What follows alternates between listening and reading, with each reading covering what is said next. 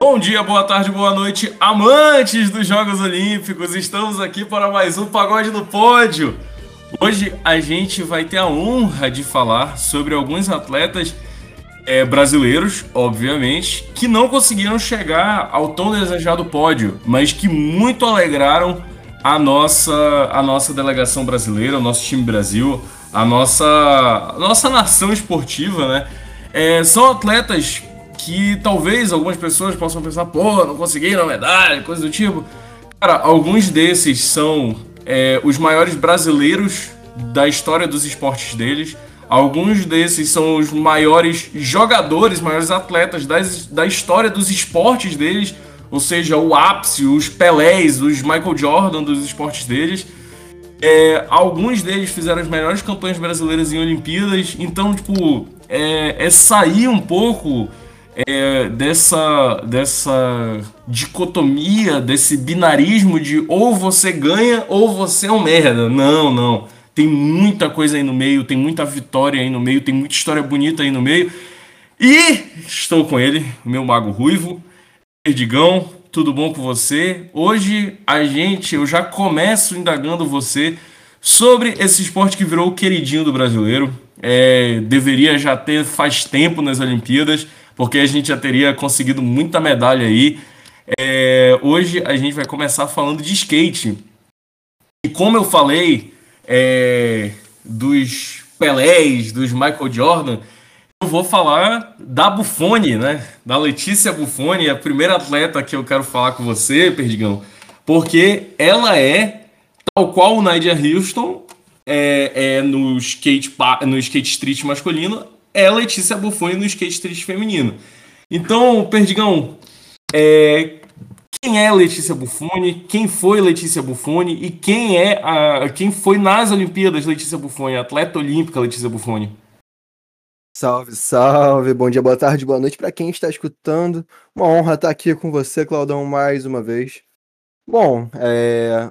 eu acho que, assim, falar da história do skate feminino, né, Street League, X Games, é... sem citar Letícia Buffoni, é impossível. Ela como você bem disse, assim como Nadia Houston, é, a Letícia, ela simplesmente é provavelmente a, o nome a ser batido em qualquer competição que ela entra.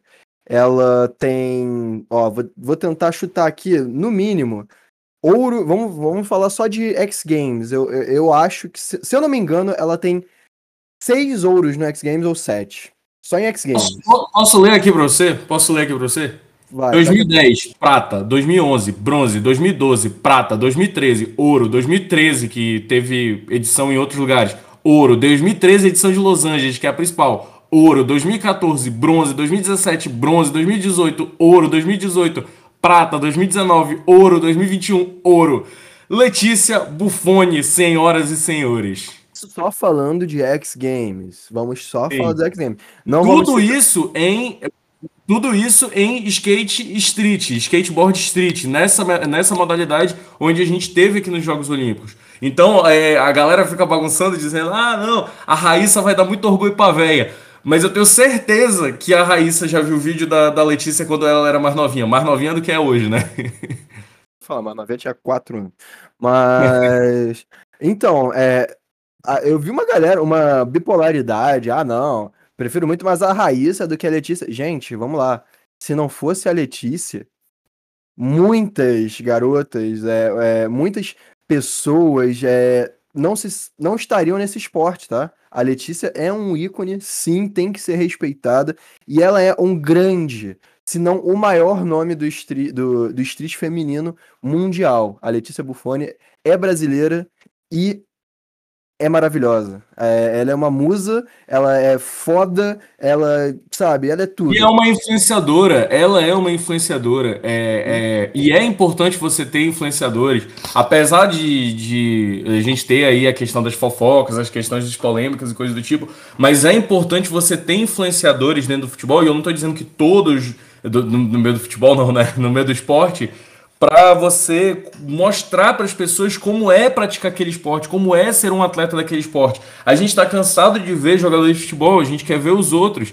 É, nos Estados Unidos você tem aí o, o, influenciadores do futebol americano, você tem influenciadores da NBA, agora a MLB tá querendo entrar nessa barca também, porque era é, era esperado que os jogadores da MLB fossem mais retraídos e não fossem tão midiáticos, mas agora a MLB está querendo embarcar nessa barca.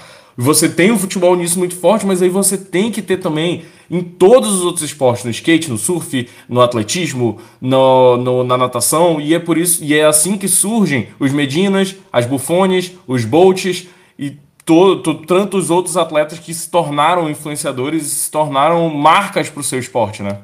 É, exatamente. É, é, eu vejo também teve esse problema aí. Ah, não, o atleta tem que ser atleta, tem que focar, não sei o quê. Gente, vocês esquecem que ele também tem uma vida. Por mais que eles passem 8, 9, 10 horas treinando, eles também têm uma vida. Eles também é, vão pegar o telefone, fazer um, um, vídeo, um TikTok, não sei o quê. Você aí que tá ouvindo esse podcast, você trabalha 8 horas por dia e ainda faz TikTok? Por que o atleta não vai poder fazer isso? Pelo amor de Deus. Exato.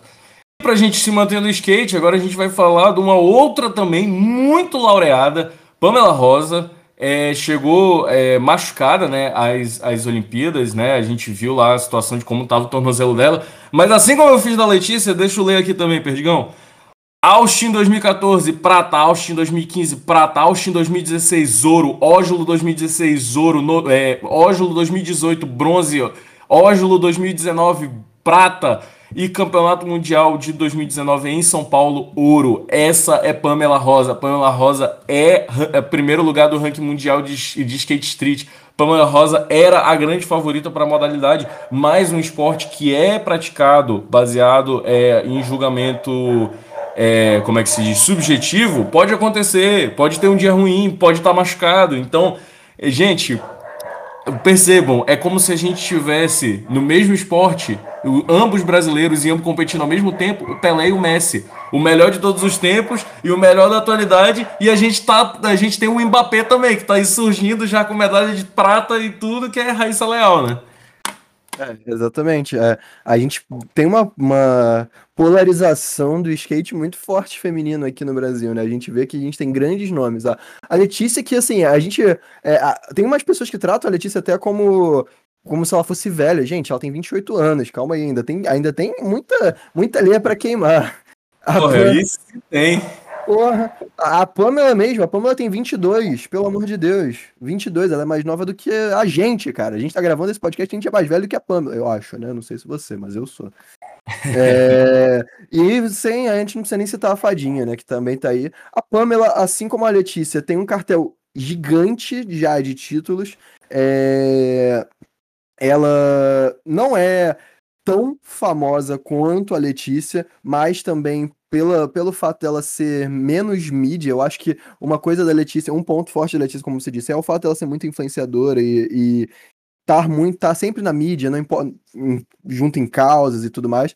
Mas a Pamela, gente, ela também, cara, é muito foda. A Pamela é muito foda e chegou como favorita mesmo voltando de lesão. Não são muitos esportes que você consegue entrar numa competição sendo favorito ou favorita é, vindo lesionado. Não existe, isso não é uma coisa muito comum. Então, assim, não podemos descartar quem Pamela Rosa é, até porque ela é muito foda e, pô, sem condição. Com certeza.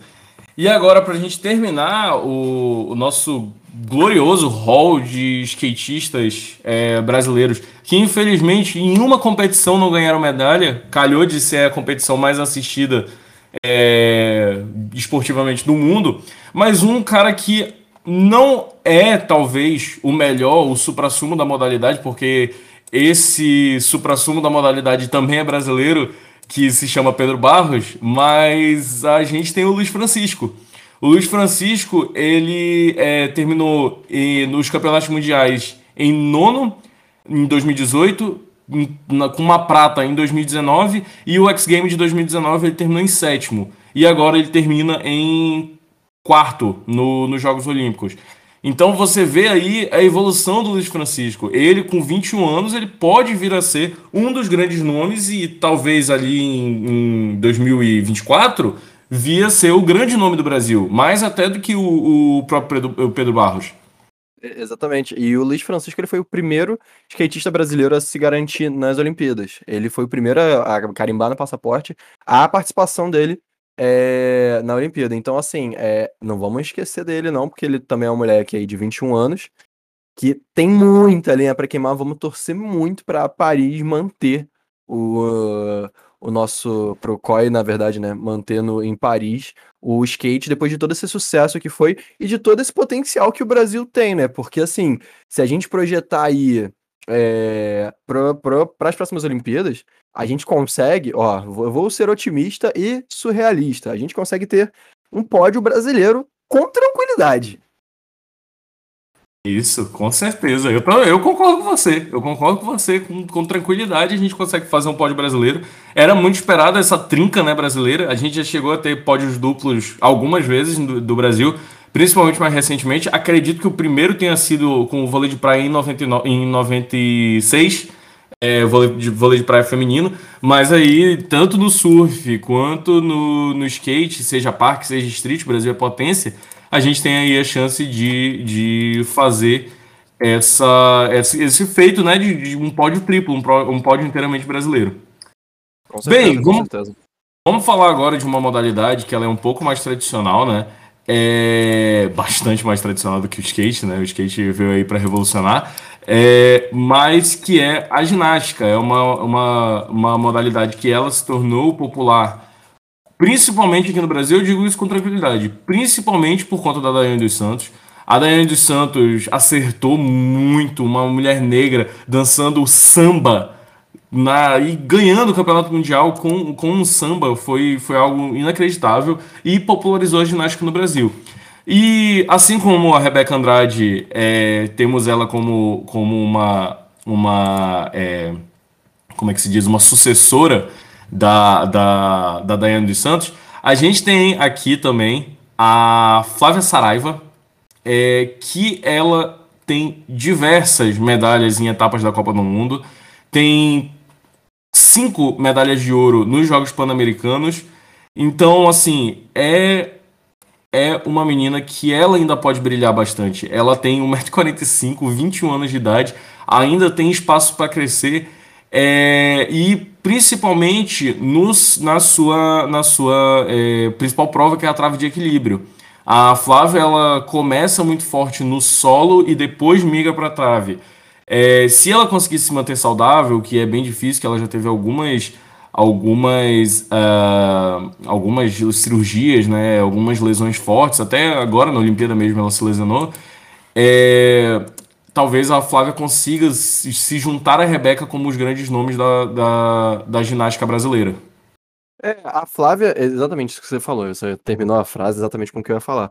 É, se, a, se a gente consegue ter uma Flavinha é, mais regular em questão do seu físico, né? Porque isso foi o grande diferencial dela. Ela tem é, um retrospecto muito bom, ela tem várias conquistas, como você citou, é, ela tem conquista em Pan-Americano, jogos sul-americanos, enfim, até no próprio Campeonato Mundial. E ela é cotada sim para junto com a Rebeca fazer essa, essa dupla aí de frente a outros países potência na, na ginástica. Agora, a gente precisa que ela é, tenha uma, uma uma longevidade, né, durante as competições, que ela consiga alcançar um nível que ela não chegue e se machuque, porque ela com 21 anos, ela ainda é também muito nova, e é complicado, né, com 21 anos ter todas, eh, todas essas lesões, né. É, vale ressaltar que você falou que ela tem quanto de altura? 1,47. e... 1,47. 1,47. Caraca. É, é muito, é muito fofinho, não dá. É, enfim, eu amo Flavinha, é, eu acho ela foda e ela é do Mengão, né? Então, é nóis. Ai, meu Deus do céu, santo clubismo. É, vamos de, de um baixinho para outro. Do alto dos seus 1,56m, temos Arthur Zanetti, é, bimedalhista olímpico, né? Londres em, em 2012 com um ouro, Rio em 2016 com uma prata, a primeira medalha é, do Brasil na história da ginástica e logo um ouro numa apresentação espetacular nas argolas. É, o, o, o Arthur Zanetti, ele foi o passo que ficou faltando ao Diego Hipólito e a Daiane dos Santos, porque esses dois foram no final da década, na década de 2000 e começo da década de 2010 os grandes nomes das ginásticas brasileiras. Mas eu acho que o Zanetti cons conseguiu se manter saudável e surgir para o alto nível. É, e aí, justamente, ele conseguiu brilhar na Olimpíada de 2012 e continuou brilhando, né? Temos aí um cara que ganhou ah, quatro, seis ouros em Jogos Sul-Americanos, três ouros em Jogos Pan-Americanos, um ouro em Campeonato Mundial é, e um ouro olímpico também. Então é um cara que realmente assim revolucionou as argolas, o esporte, o próprio esporte dele, é, e, e com certeza um dos grandes nomes da ginástica brasileira, né? É, uma, uma pena que na final aí ele não conseguiu sair tão bem, mas vale lembrar que, porra, aquela emoção que a gente sentiu lá nas Olimpíadas de Londres, com aquele ouro inédito do Zanetti, foi foda, cara. Ele, ele realmente é um nome a ser batido sempre, é, mas eu não, eu não acredito que ele consiga vir para Paris. Posso estar enganado. Mas é, eu também acho difícil. Eu acho bem difícil. Ele pode até conseguir índice olímpico, ele pode até ir para se despedir, mas eu não sei se ele vai conseguir estar no nível competitivo.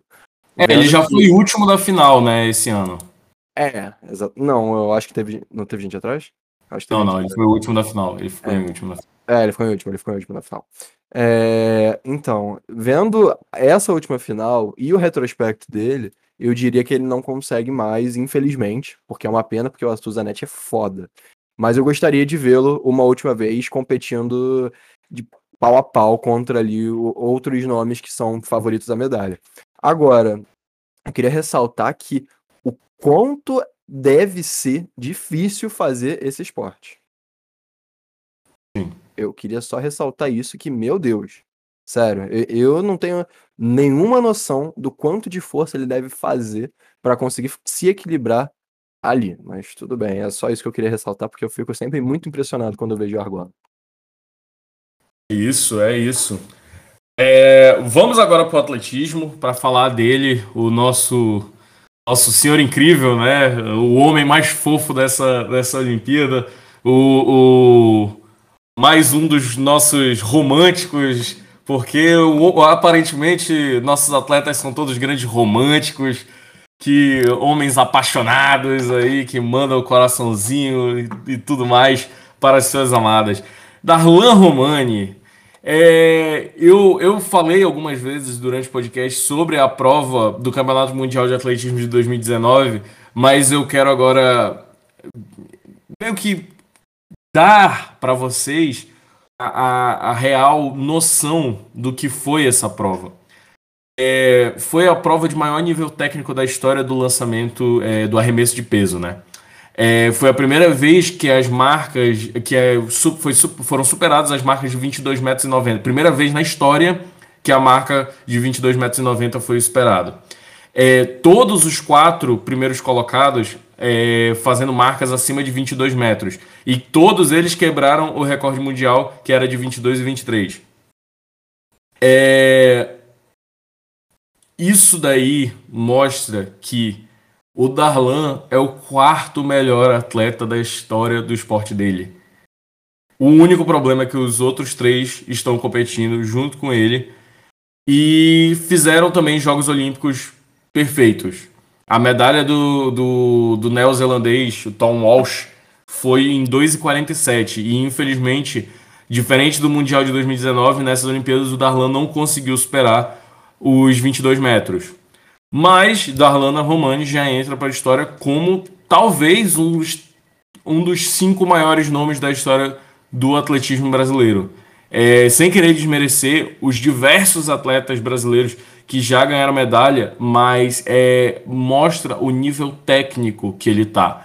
Ele não é um grande atleta comparado com os outros do Brasil. Ele não é um grande atleta comparado com os atletas que estão competindo contra ele. Ele é um grande atleta comparando com todos os outros arremessadores de peso da história. Vale. Eu acho que é, foi só uma questão de azar mesmo, cara, porque, cara, ele tem tudo para ser o maior. Ele, não é uma piada, é sério. É, ele tem tudo para ser, tipo, muito, muito foda. Ele é, é carismático, ele é, sabe, família, o cara treina pra cacete, o cara mostra uma resiliência foda, o cara tem uma, uma superação ali nele que pouquíssimas pessoas conseguiriam ter. Ele mostra. Ele tem o lado humano dele, mas ao mesmo tempo ele tem o lado atleta dele que é fortíssimo. E é, a infelicidade dele talvez seja o fato de realmente ele tá competindo só contra simplesmente os maiores nomes da história do esporte. E, Exato. Mas é, o que me, me deixa motivado com ele é o fato dele não, não olhar para isso e aceitar, sabe? É ele chegar, ver o resultado dele, agradecer pelo resultado dele, entender onde ele tá, se colocar nesse lugar e ainda falar: eu vou melhorar, eu vou superar, eu vou chegar no pódio. E, cara, se ele continuar assim, ele realmente vai chegar, porque é, é só isso, é, é, é, é um detalhe. É, a, é uma competição. A, a, próxima competição que ele participar vai ser definida no detalhe, que é o, é o que falta. Porque o Darlan ele é foda. Ele é muito foda. Exato, concordo. É... E agora a gente vai para uma série de atletas que fizeram as melhores participações do Brasil. Uma série não, dois na verdade mas fizeram a, a, as melhores participações da história do Brasil nos respectivos esportes deles. Primeiro é o Caldeirano. E aí eu me peço a licença de ler de novo.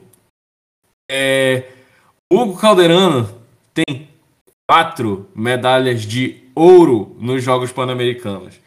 Ele ganhou individual e por equipe em Toronto e ele ganhou individual e duplas em Lima. Hugo Calderano é o primeiro latino-americano a figurar no top 10 mundial. É o primeiro brasileiro finalista de uma etapa Platinum do circuito mundial e já foi indicado como o melhor mesatenista do ano. É, não ganhou, porque é difícil. Mas Hugo Calderano, se não houvesse uma ampla dominância dos asiáticos na modalidade dele, ele com certeza seria um dos melhores jogadores do mundo de, de, de tênis. Ele já é isso, só que tem ainda um degrau que é muito difícil subir, que é, é uma questão de formação e coisa do tipo. Mas o Calderano é sim um atleta jovem de 25 anos e que ainda pode melhorar muito e que hoje já figura junto com o Goiama como dois dos maiores nomes não asiáticos da história do, do, do tênis de mesa. É, o, o Hugo ele tem na história dele o fato que ele simplesmente derrotou aquele chinês numa final, numa final muito foda do Mundial. E tipo assim, esse cara, ele só é literalmente o, o maior da história. Ele foi até ouro agora contra a, o alemão na final de, nas Olimpíadas de Tóquio. Mas ele já ganhou do finalista, do medalhista de ouro da última Olimpíada. Ou seja, a gente não tá falando de um, de um moleque que, que é qualquer coisa, que é tá ali por, por estar. Não. O Hugo, ele realmente é um dos melhores mesatenistas do mundo. E uma, talvez uma parada que você falou é. Talvez ele não seja um dos melhores do mundo. Cara, eu consideraria o Hugo um dos melhores do mundo, sim. É, é afinal ele é sétimo, né? Afinal ele é sétimo do mundo é, no ranking. Assim, você tá num top 10 é muito difícil. E o cara simplesmente não, não tá, tipo assim, ah, tá ali brigando para ficar no top 10. Não, cara, ele tá no sétimo, tá ligado? Na frente dele, eu não sei quem, quem são os outros seis que estão na frente dele, mas eu chutaria que são todos asiáticos. O que não me, não me surpreenderia nem um pouco. É... Uma, tem uma escola europeia também forte, mas provavelmente sim, todos são asiáticos. É, exatamente, exatamente. Mas, assim, é, eu esperava. Eu, eu, eu cheguei a acreditar que ele conseguiria beliscar alguma coisa, porque o início da, da, da galera ali asiática no tênis de mesa foi meio estranho, sabe? Tinha, teve uma galera que foi eliminada, teve um, uns favoritos que não estavam ali disputando. eu fiquei olhando. A gente, ganhou do, a gente ganhou do coreano, né? A gente é, ganhou do coreano. É, exatamente. Teve esse jogo contra o coreano que a gente ficou tipo, pô, será que vai? Mas infelizmente não deu, mas assim, tá de parabéns. É, o cara, o Hugo. A gente, ah, vamos dar uma, uma salva de palmas pro Hugo, porque ele é muito bom. Claudão? Oi. Opa! Você é a salva de? Alô? Corta, corta, corta. Vamos. Vai. Isso mesmo, Perdigão. Uma salva de palmas pro Caldeirano. Vamos agora, como eu falei, falar de mais um atleta que fez a melhor participação brasileira da história. É... E aí vai ser a minha dose de clubismo. Lucas Vertain, atleta do Botafogo de futebol e regatas. Tá Temos aí a melhor participação de um brasileiro na história do Remo. É, foi a primeira vez desde acho que 92 que a gente conseguiu colocar é, um remador entre os 12 melhores do mundo. É, o Lucas, o Lucas é um cara que é, a história dele ficou famosa, né? Porque ele se divide entre trabalhar numa loja de, de, de celulares é, e justamente fazer os treinos dele. E ele está se consolidando como, tal qual o Calderano, como o melhor atleta de remo, de remo no Brasil. É, ele, ele consecutivamente ganha, acabou de ganhar uma etapa do estadual logo depois que voltou da, das Olimpíadas. E é, é, ele é um cara que realmente está conseguindo suceder nesse esporte que é, é um esporte muito tradicional, principalmente no Rio de Janeiro é, mas que o Brasil nunca conseguiu desenvolver muito bem, apesar dele ser praticado há muito tempo. O remo é praticado há mais tempo do que a canoagem aqui no Brasil. Então, é, vamos investir. É, eu trago aqui o Lucas justamente para a gente é, pensar em seguir esses atletas e pensar em como fazer, é, cobrar as empresas que elas investam nesse, nesses esportes. É, não basta apenas os clubes investirem, os clubes muitas vezes é, vão priorizar outros esportes, como por exemplo futebol, vôlei ou basquete, alguns que gerem uma receita maior para eles, mas tem diversos esportes que a gente pode é, ter um desenvolvimento grande aqui no Brasil, porque a gente tem certa estrutura para realizar os treinamentos. É, é só uma parada da, da vida pessoal do Lucas. É, ele, além de trabalhar na loja de telefone, né, ele também ajuda a mãe é, entregando quentinha, o que é bizarro, né? É, é bizarro a gente ver que um atleta que simplesmente consegue bater, é, ser o melhor atleta brasileiro da história dentro de uma categoria, é, ele não consegue ter tempo integral da sua vida profissional para ser isso, né? É, é muito, eu acho isso muito triste. Eu acho isso uma parada que não deveria. Que a gente não deveria nem comentar, porque é, isso não deveria acontecer. É isso que eu queria, é onde eu quero chegar. Porque é, é, é muito triste. Isso é muito triste. É, e vale só deixar aí o meu, o meu momento crítica que eu vi uma notícia de que o, o Lucas ele negou ir pro Flamengo por uma identificação com o Botafogo. O que é Botafogo, go, go, go! Então, Claramente, prefer... claramente, se ele fosse para um clube de regatas, ele. Decente ele é, seria, né? É, Enfim, vamos ai, ver. Segue, segue. Povo segue. da Lagoa, ai, povo da é, Lagoa, meu é. Deus. Time de vocês aí, ai, é. coisa linda. Vamos falar aqui da Natália Morhausen, que era uma atleta que já chega é, nessa Olimpíada como a atleta detentora do título de melhor campanha dentro de uma Olimpíada por uma atleta brasileira.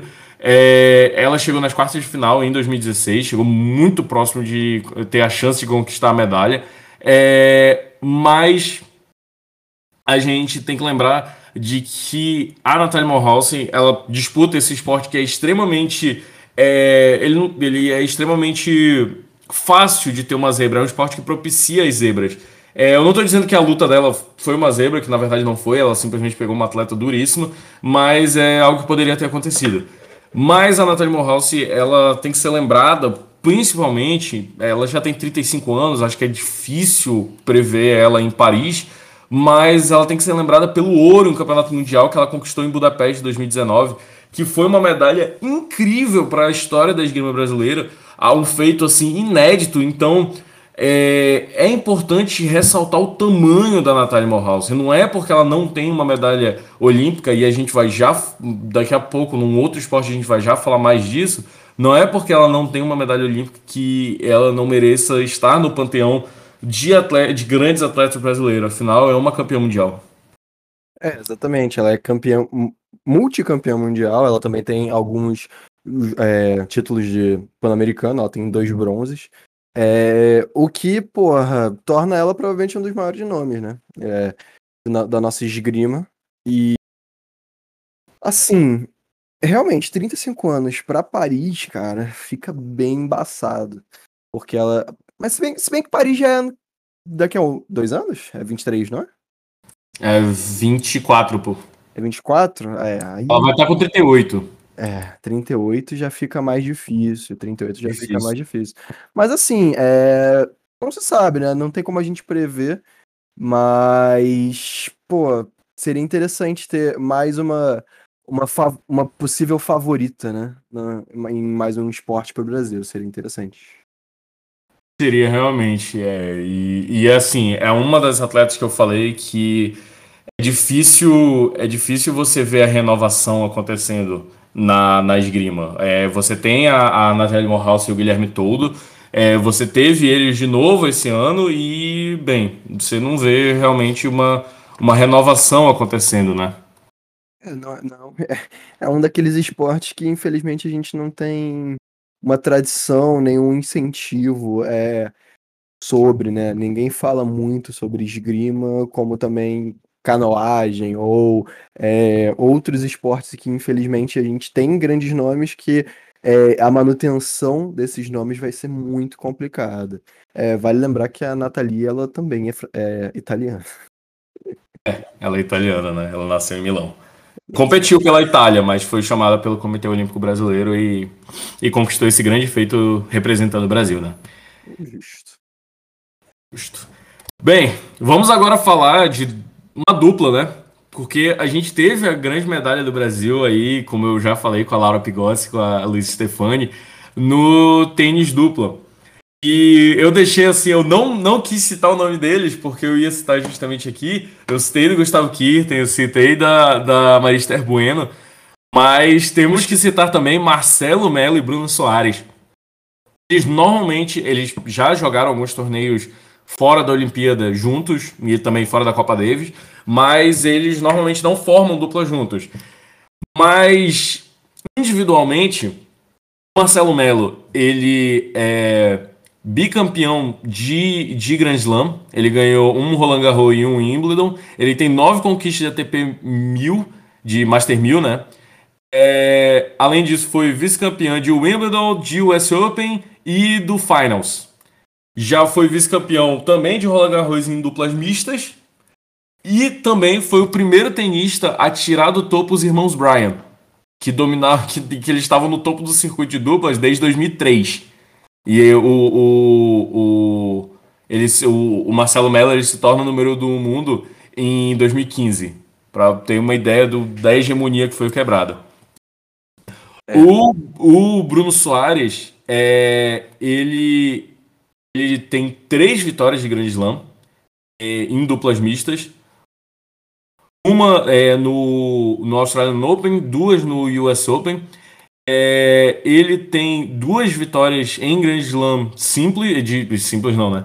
Grand Slam duplas é, masculinas, um no Australian Open e um no US Open, ou seja, dá para ver claramente que ele prefere jogar em quadradura. É, e o, ele também já foi número 2 do mundo no ranking de duplas. E ele teve assim a principal dupla dele é com o Jamie Murray, que é irmão lá do, do, do, do Murray, né? Do, eu esqueci o nome dele, mas do britânico que joga o simples. É, então, o... então, Perdigão, assim, a gente vê que é um esporte que o Brasil tem essa representatividade, principalmente da. Principalmente não, mas é, a gente já teve uma atleta muito boa de simples feminino, um atleta muito bom de simples masculino, e essa dupla muito forte no, na, na dupla masculina. Né? E aí agora a gente chega à combinação com as meninas nas duplas. Então a gente consegue preencher bem esse esporte, mesmo que seja em ciclos muito longos. É, exatamente. Foram ciclos muito longos. E como você falou, é, quando você comentou da Marista Bueno do, do Guga, é, você falou, ah, não, um esporte que a gente tem tradição. Assim, não acho que a gente tenha tradição, mas acho que temos nomes fortes em todas as categorias. Isso não é necessariamente ter tradição, porque assim, se a gente pegar é, o, o tempo, o período, né, que isso aconteceu, são períodos muito distintos. É, o Marcelo Melo e o Bruno Soares só tiveram um grande problema que foi quando o Bruno Soares pousou em Tóquio, né? Mas é. isso a gente esquece, não vamos falar sobre isso. Realmente é uma dupla muito foda. Como eu tinha comentado lá naquele dia que a gente estava falando sobre tênis, é, eu acho o tênis brasileiro em duplas muito bom, muito bom. É, é muito difícil a gente ter um jogador de simples hoje em dia bem ranqueado, mas gente, nós temos duplas que conseguem é, passar e superar desafios, superar até favoritos é, com certa facilidade. Eu gosto de assistir até a Copa Davis exatamente por causa disso. Isso mesmo, isso mesmo. Eu acho que o, o, o Marcelo e o Bruno eles já estão um pouco velhos, né? Já vai ser difícil eles fazerem mais um ciclo olímpico, mas essa é uma medalha que eu acho que ficou faltando para eles. eles. Eles mereciam essa medalha, eles foram. É, em 2016 eles chegavam como os principais nomes e talvez como favoritos, então era uma medalha que eles mereciam para culminar a carreira deles. Mas assim como eu falei da Nathalie, é, a gente não pode esquecer que eles são vencedores de Grand Slam. Tal qual a gente não esquece nunca que o Guga é, é, foi um grande vencedor de Grand Slam, a gente não pode esquecer que Marcelo Melo e Bruno Soares são vencedores de Grand Slam também. Exatamente. Agora, Perdigão, eu vou ler aqui. Esse cara, não vou nem falar o nome dele, vou nem falar o nome dele. Esse cara, ele é capitão da seleção brasileira. E eu vou ler aqui a lista de títulos dele. Tetracampeão da Liga Mundial, campeão da Liga das Nações, bicampeão da Copa do Mundo, bicampeão pan-americano, um, dois, três, quatro, pentacampeão do Campeonato Sul-Americano e campeão do Campeonato Mundial. Esse, além de, além de, esqueci dessa parte, além de medalhista de ouro dos Jogos Olímpicos de 2016. Esse é Bruno Rezende, atleta e capitão da seleção brasileira de voleibol, bicampeão também, bi, é, trimedalhista né, olímpico, porque ele teve a prata em Pequim e a prata em Londres também. Mas esse é Bruno Rezende, ele já tá com 35 anos e isso me entristece muito, porque eu lembro do Bruno começando a jogar. É, foi quando ele meio que tirou o Ricardinho da seleção, né? Que foi na, na, na no Pan-Americano de 2007 do Rio de Janeiro. E, cara, simplesmente eu não quero que acabe, sabe? Eu, quero, eu não quero que acabe a carreira do, do, do Bruninho, cara. O Bruninho é, é é o melhor atleta que eu vi jogar na seleção brasileira. É, ah, você, você viu Giba, você viu. Enfim. Mas eu vi esses caras, só que eu não vi a carreira incompleta deles. Eu vi a carreira completa do Bruno e eu digo, eu amo a carreira do Bruno. O Bruno representou muito bem a seleção brasileira. E, pô, eu tô lendo aqui a, a biografia dele e aí cito. Não, é, é, o jogador também é parte da diretoria junto com o Thiaguinho, Rafael Zulu, Neymar, Gabriel Medina Luciano Huck. Porra, que. que muito importante essa, essa biografia dele. Mas, mas, de qualquer forma, o Bruninho ele tem que ser exaltado mesmo rol, talvez, que você exalta Garrincha, que você exalta Jairzinho, que você exalta Romário, você tem que exaltar Bruno Rezende, mesmo que seja um esporte diferente. Do mesmo, mesmo jeito que você exalta Oscar Schmidt, por exemplo. Justíssimo, justíssimo, até porque o Bruninho joga muito, né? É... Falando não só do Bruninho, é, a, a, propósito, falando do Bruninho, tem um vídeo que mostra, tipo, uns highlights dele que você vai ver umas coisas bizarras. Eu vou depois eu vou te passar esse vídeo que eu acabei assistindo ele há pouco tempo. Bora botar, bora botar aqui na descrição, aqui na descrição, rapaziada. Justíssimo. E, assim, é, falando não só dele, mas do vôlei masculino, é, eu acho que foi muito amargo a forma que teve o desfecho da participação do vôlei masculino na, nas Olimpíadas. Eu acho que a gente entra como grandes favoritos. Sim, grandes favoritos, como sempre. É, e acaba sofrendo muito num jogo que não era para ter sofrido contra a Argentina. E ainda acaba é, deixando uma Rússia é, muito atrás do placar. Infelizmente, virar o jogo e aplicar um 3 a 0 acachapante. Não, não satisfeito, ainda voltamos para uma revanche contra nossos irmãos, valendo a medalha, valendo a única coisa que poderia apagar essa atuação ruim que a seleção, que era favorita, sim, teve. É, a gente entrou no pior, na pior situação possível os irmãos se aproveitaram disso. É, vale aí ligar o alerta para a seleção masculina, mas também, cara, é, não dá para ganhar tudo. Então, é um misto de decepção, mas ao mesmo tempo um misto de tipo, pô, tá bom, a gente ganhou tudo, só não ganhou essa medalha, então tudo bem. É, é, essa seleção, a seleção masculina de vôlei, ela ainda é o orgulho do Brasil e não vai deixar de ser nunca o orgulho do Brasil, pelo menos em questão de títulos, né? É, vamos falar, vamos tratar o esporte com entrega e com é, títulos e com o, tudo que, toda a felicidade que, a, que essas pessoas é, passam para nós brasileiros, né? Acabar esse podcast, Perdigão é, eu quero acabar em grande estilo e trazer aqui toda a realeza e a nobreza de Marta e Formiga. A Marta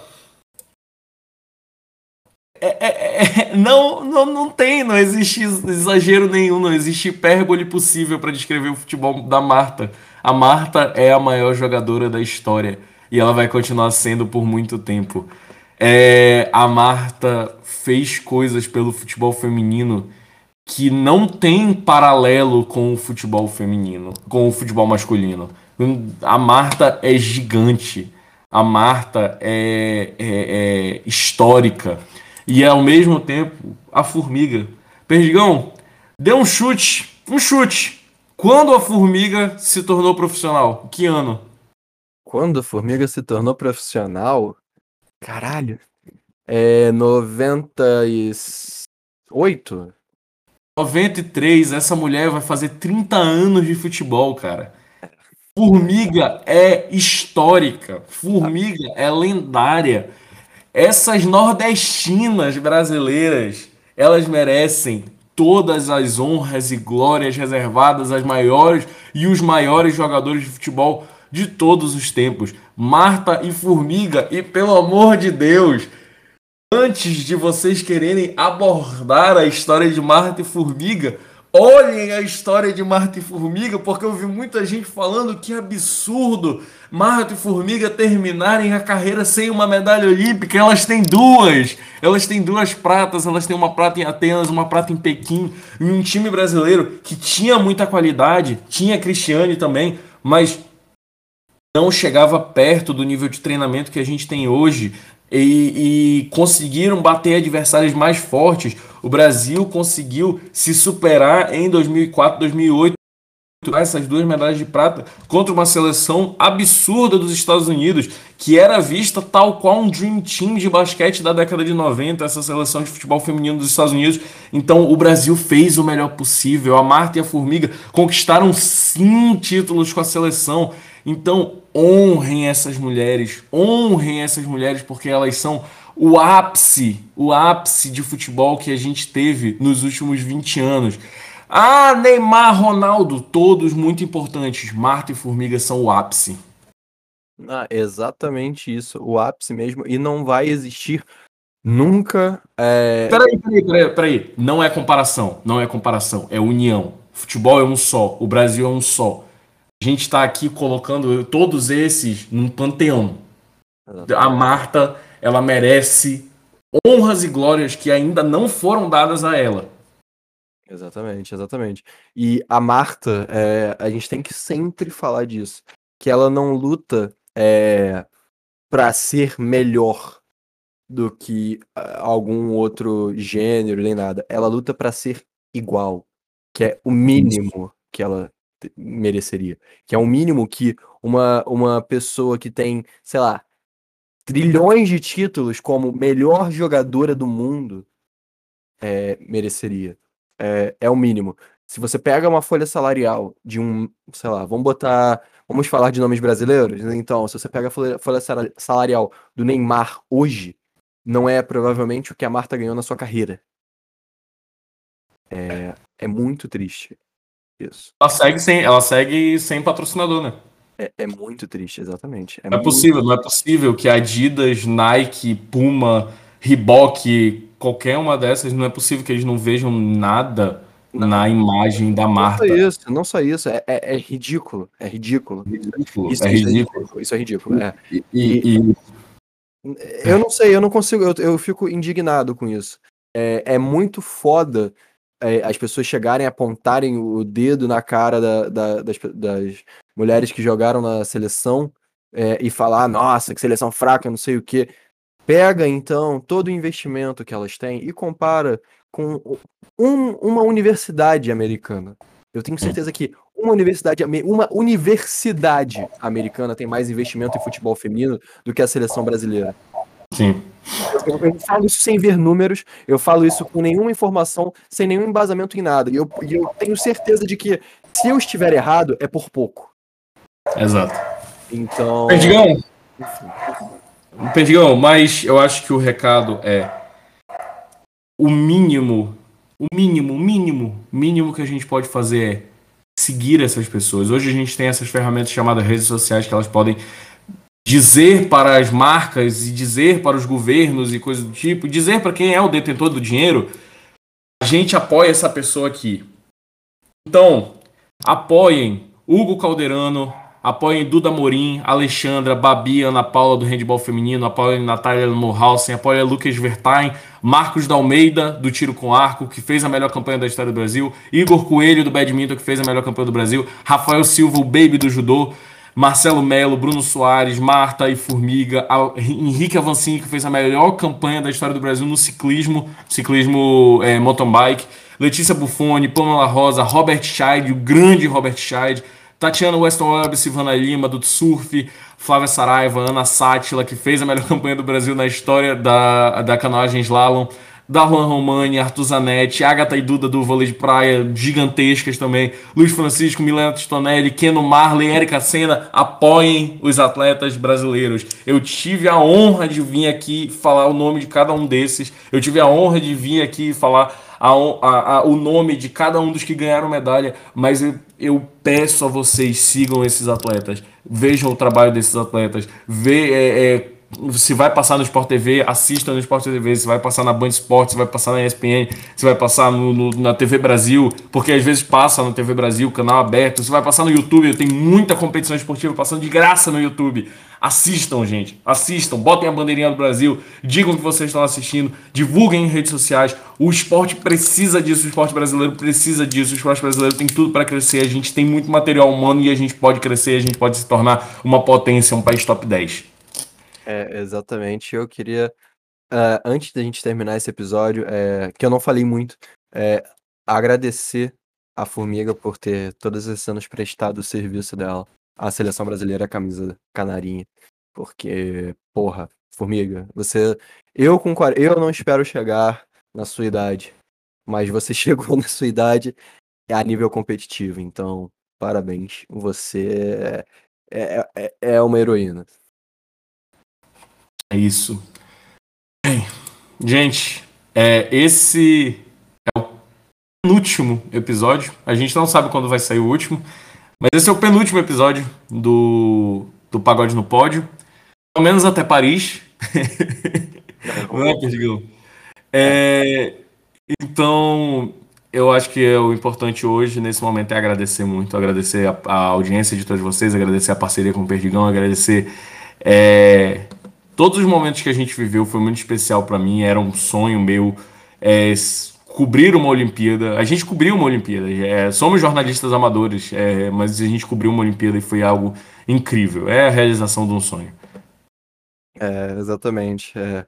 E é uma realização de um sonho de criança, porque eu cheguei a começar a faculdade de jornalismo, tranquei, e minha vida acabou seguindo para um outro lado. Mas um dia eu gostaria de terminar o curso e ser de verdade um jornalista bem propriamente dito, mas só da gente estar tá fazendo esse exercício aqui, essa brincadeira, é... não desmerecendo o trabalho de jornalistas sérios ou que são formados nisso, claro que não, eles são realmente jornalistas, mas é, o que a gente está fazendo é sim jornalismo, é... passando a nossa visão, passando nossos pontos de vista, passando, trazendo também informação e de uma forma descontraída, que eu acho que é isso que a gente tem que fazer mesmo, porque a vida tá muito difícil, né? Então eu acho que quando a gente traz sem muita compromisso aí com, com é, gravatas e ternos, eu acho que a vida fica mais tranquila. É um prazer estar tá aqui. A gente está fazendo isso por prazer, por amor, por paixão, não só ao esporte, mas também a, a essa brincadeira aqui que a gente está fazendo. E é isso aí, é o penúltimo episódio da série e vamos que vamos. Vamos que vamos, Perdigão. Então, pela penúltima vez, pode subir o pagode japonês. Valeu. Valeu!